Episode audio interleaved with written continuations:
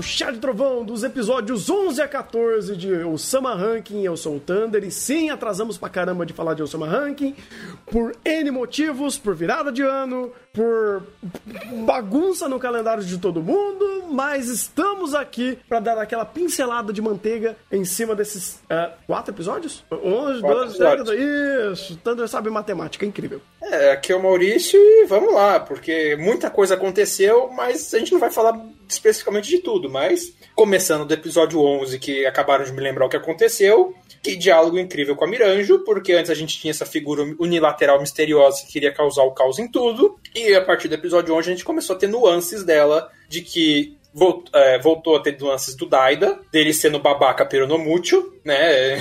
Ele ainda é um ser humano, uhum. e, eu, e, essas nuances de Osama Rankin se aplicando a todo momento aí de uma forma bastante fantástica, em que ele, ele confronta a Miranjo, fica do lado dela, vai e volta, vai e volta, vai e volta, e apesar de bastante apressado todo o processo, eu achei bastante interessante. Ele utiliza de uma forma tão bem feita estereótipo de personagem e cria uh, diálogos tão ricos que uh, você tem pouco dele, mas o pouco vira muito porque o Soma Rank tem de fato um, um, um pensem acelerado, porque também não dá tempo de contar tudo com mais cuidado ou com mais calma e é até bom porque ele conseguir fazer isso de forma acelerada e tão assertiva dá uma dinâmica tão rápida para o Soma Ranking que você vai absorvendo o episódio e você não vê ele terminar. É o famoso episódio de dois minutos. e aqui, com essa, esse momento do Daida é, mostrando mais humanidade e ainda mantendo a compostura mais rígida dele, com a Miranjo mostrando pelo menos uma parte dela, um momento, da, uma vertente dessa realidade que a gente não sabe exatamente quais são os verdadeiros ideais dela ou o objetivo dela, mas por esse momento inicial a gente vendo o que, que uma parte da sociedade dessa desse de algum momento histórico aqui que meio que jogou ela para pra, pro lodo, né, cara? Tipo, arrancar as mãos de uma garotinha, uh, criar todo um, memequeísmo bem feito pelo fato dela ter o rosto eh, medonho e como isso é você pegar e destruir uma criança e expor ela a uma pressão psicológica muito grande, é interessante que como o Soma Rank vai trazer isso eventualmente com mais cuidado futuramente, talvez a gente até entenda mais o lado dela e fala, é, você matou pouco. Você matou pouco. Provavelmente vai ser isso porque a gente teve spoilers na opening dela com a infância dela com o diabão. Sim. E o rosto dela não estava nem um pouco deformado. Exatamente. Então, provavelmente tem muito mais ângulo desse caroço aí. E a gente já viu matou pouco porque Uh, ao mesmo tempo que ela matou todos eles, nessa mesma sketch já viu que eles também tiraram o rosto dela e cortaram as mãos dela. Então, uhum. tipo, de novo o Sama Rankin fazendo essa troca. Olha, personagem fez isso. Ah, vamos tacar tochas pra esse personagem. Mas os caras de lá que ele, que ele atacou fizeram isso. Pera, mas não sei o que. Pera. Não dá para segurar tocha para ninguém, o Sama Rankin. O único, o único, inocente aqui é o Boji, que é o poço da inocência. É o único ponto estável de confiança desse anime. O resto que é legal, porque ele tem esse, o papel desse. Hum, é, desse. Ai, como que era? Uh, desse Jesus aqui, né? Porque o fato do Boji ser o, o, leal e bom da história, ele de fato é um contraponto a, a um sistema caótico de ação e reação. E cada vez mais isso está sendo mostrado como o Osama Ranking, ele é um sistema caótico de ação e reação. Você tem, como por exemplo nesse momento, a Miranjo, é, de fato, no futuro, fazendo a cagada que a gente viu de estar tá comprometendo todo o reino e usando e manipulando essas pessoas. Em, em contraste disso, ela também teve um passado triste que, que levou a ela a esse desespero. Mas as coisas sendo arquitetadas de uma forma muito verossímil e mostrando que esse passo a passo faz sentido e é sentido, isso que é maravilhoso em Osama Rank, inclusive, como ele consegue acertar esses dois pontos, uh, você vai entendendo o lado desses personagens, entendendo por que, que essa violência ou por que a reação é exacerbada de um lado e vai gerando essa espiral de conflitos. E é interessante quando você vai indo para trás, vai indo para frente e vai entendendo uh, esse vai e vem uh, do, da própria narrativa. E de uma forma que ainda mantém esse mistério macro da Miranjo uh, manipulando o Boji, manipulando o Apeas. É Apeas o nome dele? É Apeas. É, isso. É, é, como ele tem a Manipulando mais o Daida, né? O é, Boji. Ele, ele, o Boji. Por consequência. É, é ele, ele, ele não está fazendo nada em. O Bosse, no caso. Errei. Ah, Bosse, isso. O Bosse, eu tava tentando lembrar o nome do pai dele. Uh, e como ele. O, o Bosse tá ali meio que não fazendo nada, observando ela trazendo uma tropa de bandidos para o seu reino e eles começando a causar o terror ali. É, é, muito interessante como chegou até nesse nível. Eles vieram do, do, do inferno, daquele portão, trouxeram uma galerinha muito do mal e eles estão causando caos e ninguém necessariamente está resolvendo isso. E. Hum.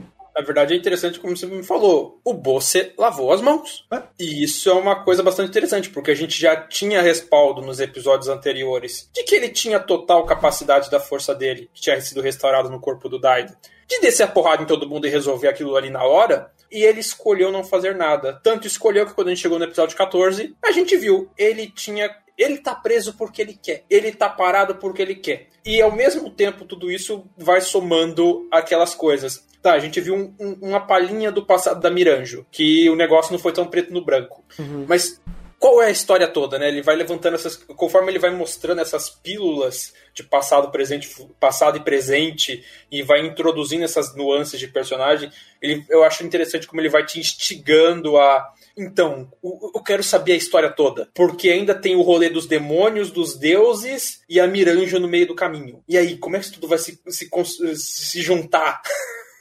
Porque ele. Ele faz um negócio bizarro, cara, que ele parece que é pouco. Uh, vamos dizer assim, pô, ah, é o boss ele podendo resolver a situação, mas ele não quer. Pô, mas então por que, que ele não tá fazendo isso, sabe? Parece meio bobo, parece meio idiota. Porra, o cara consegue resolver isso. Vai lá, dá porrada. Oh, shonenzinhos genéricos fazem isso a todo momento, sabe? Criam subterfúgios, uh, sub, subterfúgios narrativos para é, ou o personagem fazer demais ou fazer de menos. E aqui parece que é meio bobo, ou ah, ele só não quer fazer. Só que quando você vai começando a montar os reais motivos de tudo estar acontecendo, ou até mesmo esse jogo de. essa guerra, vamos dizer assim, metódica que tá acontecendo. Essas lutas metódicas que estão acontecendo dentro do reino, é interessante. Porque quando você pega, por exemplo, no episódio 12, se eu não me engano, e ele começa a mostrar como, está, como é a,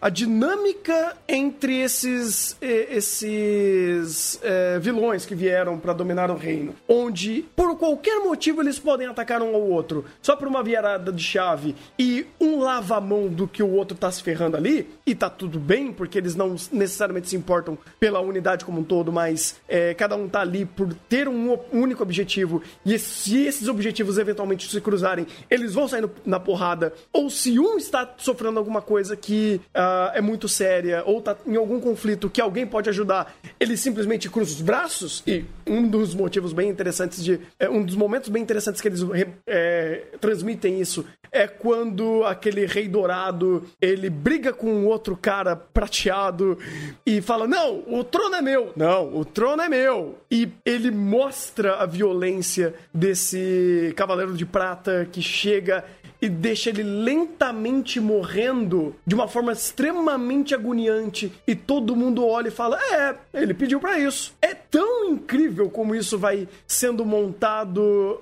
de uma forma tão direta que você fala: "Caraca, eu pensando aqui na minha cabeça, qualquer outra obra estaria fazendo puta rebuliço para todo mundo, meio que está engajado emocionalmente com a ação que ele fez e não, é só isso mesmo. Ele fez ali, ele que lide com as consequências das ações dele, e no final do dia, ah, nenhum nem o outro quis ah, pegar a coroa, e o outro gordinho chegou lá e falou: Não, agora eu sou o rei. então, é muito incrível como a, o aspecto direto e reto que ele dá às situações é, é, é, é estranho de absorver, mas no final do dia faz muito sentido?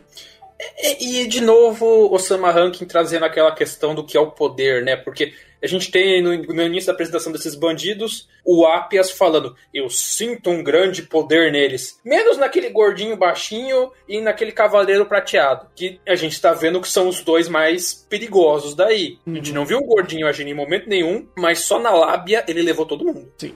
E o Cavaleiro Prateado, a gente viu que, tipo, talvez em força bruta ele não seja tão forte, mas a imortalidade dele tanca o resto. Porque o que ele não tem de força, ele vai tentando, tentando, tentando, ele tem de resistência. Uhum. Uma hora ele consegue. É então, até interessante é... esse aspecto caótico dele, porque ele é uma força meio que natural. Uh, até quando o próprio Cavaleiro do. Do. Ai, qual que é o nome dele? Do. Ai, meu Deus, do Despa. Ele. Do Despa não, do. Des. Ah, o irmão do Despa, lá, o, o rei. O que tem uma cara de vampiro bizarro. Eu não vou lembrar o nome dele. Eu também não. Eu sei qual que é. Então. Uh, ele fala então, né? E a, a, imortalidade causou essa loucura dele. Ele. O deixa. Deixa. Isso. De, deixa. Alguma coisa assim.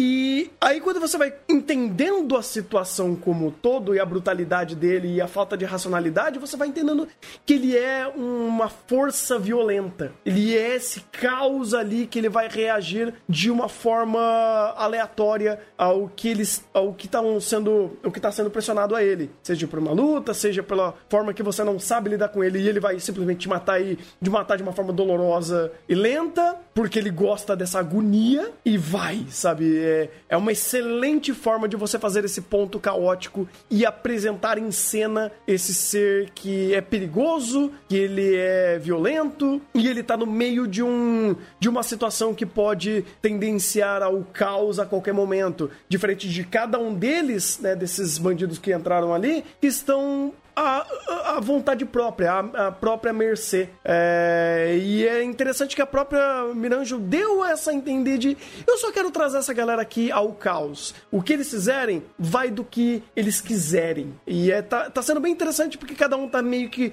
escolhendo um lado, indo para cá, indo para lá, uh, não adiantando muito, mas o próprio Troll ali, o ogro que, que tem a marretona, ele meio que depois de lutar com o Boji, ele criou esse respeito fala: olha, ele é mais poderoso do que eu, então existe essa honra de cavaleiro. O outro não, está indo atrás de fato para a coroa e o Cavaleiro Prateado, é, ele tá apenas querendo o caos, então você dá muita pluralidade de escolhas a uma situação que parece pequena, que vai aumentando, aumentando, aumentando ao longo dos episódios. Que começou basicamente com só o Dorsch lutando literalmente para salvar a Healing ao mesmo tempo, né, paralelo a isso, ele vai montando tudo e vai te lembrando, ó, oh, tem o plot dos, do ranking dos reis ali no fundo, porque esse cara que morreu aqui, o, esse rei louco que morreu aqui, ele é o pai daquele rei maluco que a gente viu no meio da mata. E ele matou o reino inteiro. E tem o carinha lá dos deuses que tá ali no fundinho da tela.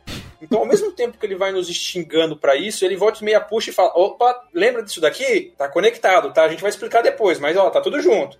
Uhum. Bom, é bom porque ele vai, ele vai fazendo isso de formas indiretas e diretas. Ele sempre vai deixar aquelas informações ali e vai acessá-las quando for, quando convier, né? Quando, quando, quando, quando, quando ele escolher fazer isso, quando ele precisar fazer isso, mas aquela informação está ali e ela não contradiz a outras informações que também estão sendo passadas, e isso é um roteiro consciente e consistente, te dando regras, te dando informações e fazendo as coisas funcionarem, as ações principais em primeiro e segundo plano que estão rolando ali. É, então, de novo, quando ele vai colocando mais elementos, mais personagens, mais intenções, ainda você não se perde e ainda vai criando um conflito cada vez maior até interessante quando eles fizeram isso no episódio 13, é, quando eles realmente resolveram fazer a porradaria comer solta, com um, um orçamento mais baixo. Ainda assim, você não perde o tom da situação que é, olha, qual é a primeira, qual a primeira ordem da Miranjo nessa situação? Matem a Healing. E, tipo, e vamos resolver isso. Que seja quem quer ou não, mas a ordem inicial é essa. E é toda uma situação para você conseguir salvar ela, uh, ver de quem, qual que é o lado de quem, o potencial da própria Healing quanto a toda essa situação, e como isso meio que tá sendo feito de uma forma não urgente e desesperada, mas uma forma opressora. Porque quando você vê, por exemplo, aqueles berremotes, eu não sei se aquilo, o nome daquilo é berremote, mas parece um berremote. Ele vão, eles vão lutando meio que de forma lenta. E a ideia não é só matar, mas é inibir uh, tanto a Healing quanto os seus soldados é interessante, porque eles não têm tempo, eles não têm pressa em dar o tom, o, o dar a a morte iminente à sua presa, mas a ideia é simplesmente ir quebrando aos poucos e tirando o recurso e joga a Minion em cima, em cima e traz esse revés a tudo isso e é legal porque você vai meio que vendo esse perigo que ele não parece tão, abs é, tão absurdo quanto era os primeiros, né? E como eles eram muito mais violentos e mais fortes, mas aqui você vai ganhando no cansaço. Você vai minando as forças e vai eventualmente tirando tudo que, que a Hilly tinha. E todos os seus soldados, todos os seus recursos, e você vai abafando a situação. Se os soldados do, do Despa não tivessem chegado, eles iriam ganhar literalmente no cansaço. E é entendível isso daí pela própria forma de vitória. É uma vitória mais soberana, vamos dizer assim, é uma vitória mais humilhante, porque você vai espremendo, espremendo, espremendo e fechando o cerco até você atingir o seu objetivo. Não uma forma desesperada, mas fazendo essa vitória ser sentida a cada momento. É, literalmente a Miranjo tá em posição ali de que ela, ela não precisa fazer nada, é só esperar que se as coisas continuassem do jeito que tava, o jogo tava ganho para ela. Tipo, ela tem tudo na mão e como você falou, essa força opressiva. O anime deixa o tempo todo claro que eles não têm chance. Uhum. E que você falou dessa questão de ser mais lento, não sei se casa com isso, mas também tem a questão que o primeiro ataque dessas bestas demoníacas é inicialmente era tentativa de assassinato. Então, à noite, no castelo, escuro, assassinato rápido e direto. Então, elas forma mais rápido, opressivo, uma luta mais dinâmica.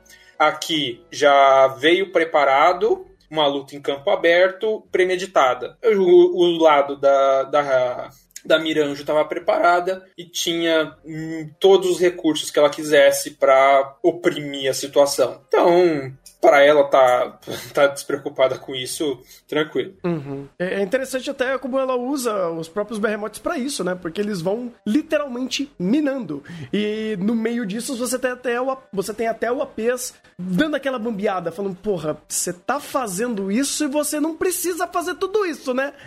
Aí ele tenta ajudar e ela fala, então, vou te dar mais uma chance. Você vai realmente virar casaca? Ele dá uma recuada e fala, ó, vamos sair daqui, vai. Você não vai querer. Eu sei, eu te entendo que você queira uh, salvar seus amigos, você tem uma empatia, mas você tá do meu lado. Então, entenda seu ponto. Eu achei do caralho quando ela fez isso. É, é pesado. É muito Porque pesado. ao mesmo tempo não fica maniqueísta, né? Que, tipo, De forma alguma. É, é aquela coisa, você escolheu ficar do meu lado, você vai manter essa posição? Vai, beleza. Então, como eu sei que você sozinho, involuntariamente, vai ajudar, então vamos sair daqui, vamos canto. Uhum. E daí tem aquele conflito de novo dos bandidos que, bem, eles querem riquezas. E tem esse espelho muito louco aí. E de novo levanta aquela questão, o, o, o, rei gordinho. Acho que falaram que ele era o rei dos ladrões, alguma coisa do tipo, não era? É, alguma coisa assim. Faz sentido ele ter lábio, então. Mas levanta de novo o mistério de tipo, opa, aquele cara não tinha poder até a página 2, né? Como sempre. Como uhum. sempre, o Sama Rankin fazendo essa questão. Não julga as pessoas pela aparência. De fato. O, o, cara que tinha aparência mais aterrorizadora, digamos assim, ali, o Orc super musculoso, super poderoso, foi um dos primeiros a ser neutralizado pelo Boji. E ainda virou a casar. Mas também o Boji é overpowered. Então. é, o Boji é overpower, mas. É. é vamos ver ele, ele, ele juntando amiguinhos para pro reino dele agora. Sim, sim. Mas eu gosto disso, cara. Eu gosto de como isso foi feito. Porque, uh, querendo ou não, ele é filho do Homem Overpower. E ele foi nerfado, né? Tem uma maldição dele que tirou esse poder dele. E o, o âmbito de power play, inclusive, de Osama Ranking, não incomoda. Porque ele é tão natural. Ele é tão... O que precisa ser feito será feito. E a gente não vai uh, meio que subjugar subjugar esse desequilíbrio de poder. Todo mundo é poderoso, obviamente você tem alguns que são mais do que outros pelo seu cargo e pelo seu nível de experiência, e o Boji agora, sabendo lutar, não dá a ele uma soberania de poder. Não, ele apenas esquiva e dá acerto crítico. E isso não é o suficiente. Em Osama Ranking, nem de longe vai ser o suficiente para fazer o Boji se tornar quebrado. É, até porque não resolve os problemas dele instantaneamente. Porque a gente viu que a trama política de Osama Rankin é, dá pra chamar que tem uma trama política Osama Rankin, é uma trama política bem feita, uhum. e quebrar o pessoal na porrada não vai resolver todos os problemas. De fato, não. De fato, não. Uh, e é como eles vão é, até montando, não as lutas, ou as poucas lutas que o Boji teve, mas as lutas em geral. Elas sempre têm um tom meio próprio. Uh, ele tem um objetivo próprio nessa luta, ele tem uma forma de estruturar ele de uma forma própria que você entende qual é o ponto do conflito em si, ou a experiência do, dos personagens em si ou pelo que e como eles estão lutando. O Dorsch, por exemplo, ele fez isso de formas bem diferentes. Por mais que no episódio 13 não tivemos umas uh, sequências incríveis e aquela produção polida e excepcional que tivemos em outros episódios e foi mais ameno, ele ainda foi muito consistente e consciente no que ele precisava fazer. O Dorsch vai ser a última barreira da healing. Então vamos fazer uma luta mais cadenciada, uma luta mais sentida, mais pesada e ele vai sofrer danos e danos e danos e danos e vai trabalhar nessa escassez de recursos. Então não vai precisar fazer aquela luta violenta, visceral e poderosa como foi quando ele enfrentou a primeira vez o Behemoth. Só que, obviamente, eles injetaram dinheiro naquele momento. Aqui não vai ter uma produção tão incrível, mas mesmo assim ainda é eficiente e funcional para dar o tom correto para a luta em si, né? Um...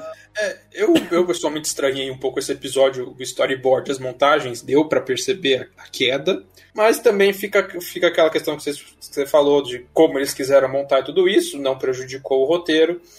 E, querendo ou não, tem até pontos interessantes que um, numa luta de atrito, por mais que a Healing tenha o poder de cura, como o nome já diz, uh, a gente vê consequências que o poder dela não é onipotente. Então, perdeu o olho, perdeu o olho. Vai curar, vai ficar sem o olho. Perdeu a perna, vai ficar sem a perna. Então, cura, mas não faz milagre. Uhum. Então, um recurso legal, um recurso narrativo legal de você não matar personagem, mas você vai dando uh, peso à batalha, à perda. Aconteceu com o Domas, aconteceu com o Dorsch agora.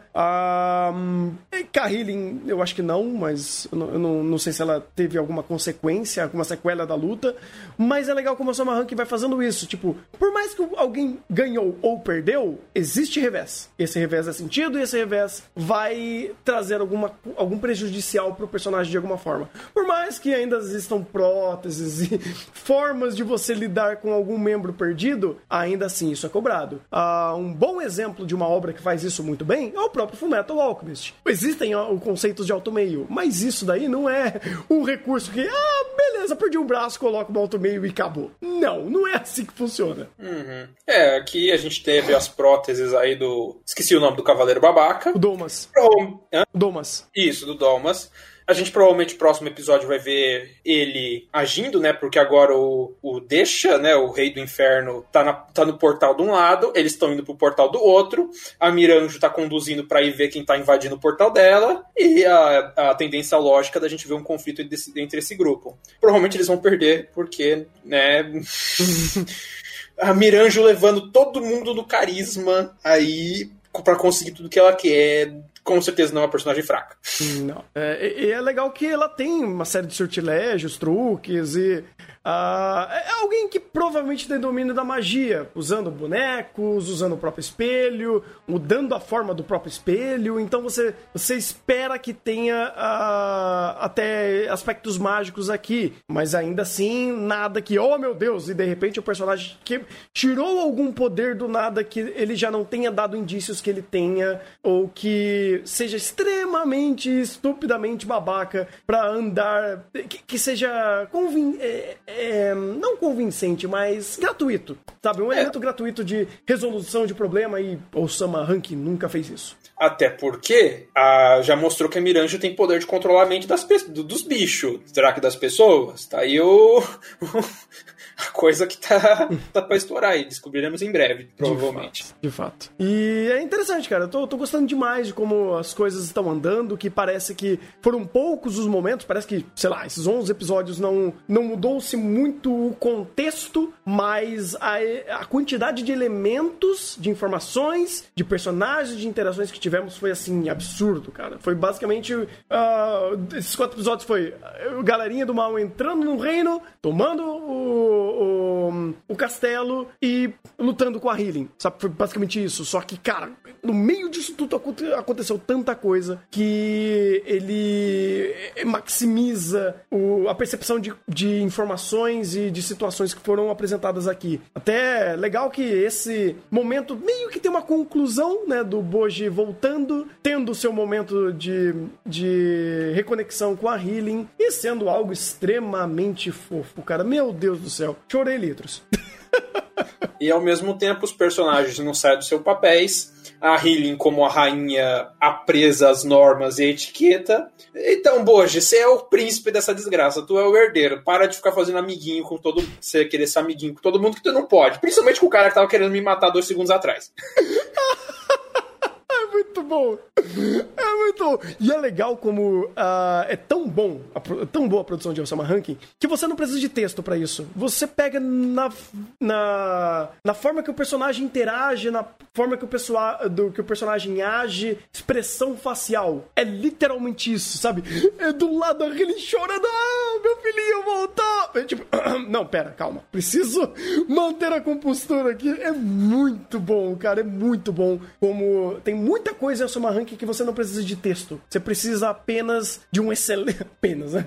Um excelente storyboard é, e excelentes expressões de personagens, uma boa trilha sonora, uma boa direção para te orientar ao entendimento da cena. É maravilhoso, cara. Pois é. Uhum. Eu acho que é isso. O é Catadão tem mais alguma coisa? Não, acho que por uma pincelada por cima é, é bem isso. Ainda o Sama Ranking, por mais que o episódio 13 de produção não tenha sido lá um dos melhores, ele essencialmente é o, o episódio mais fraco de produção. Ele ainda é extremamente profissional em tudo que ele faz. Ele tá sempre uh, remando numa direção que ele tem ciência do que ele tá fazendo. E o Sama Ranking cada vez consolidando mais a obra profissional que ele é. Nossa, cara, como você vê uma, um abismo de diferença do quão profissional é o projeto de Osama Ranking. Sabe? Como Studio Witch e toda a equipe que está trabalhando no Osama Ranking, eles estão fazendo de uma forma tão pensada, tão é, organizada e a gente sabe que o mundo, que a,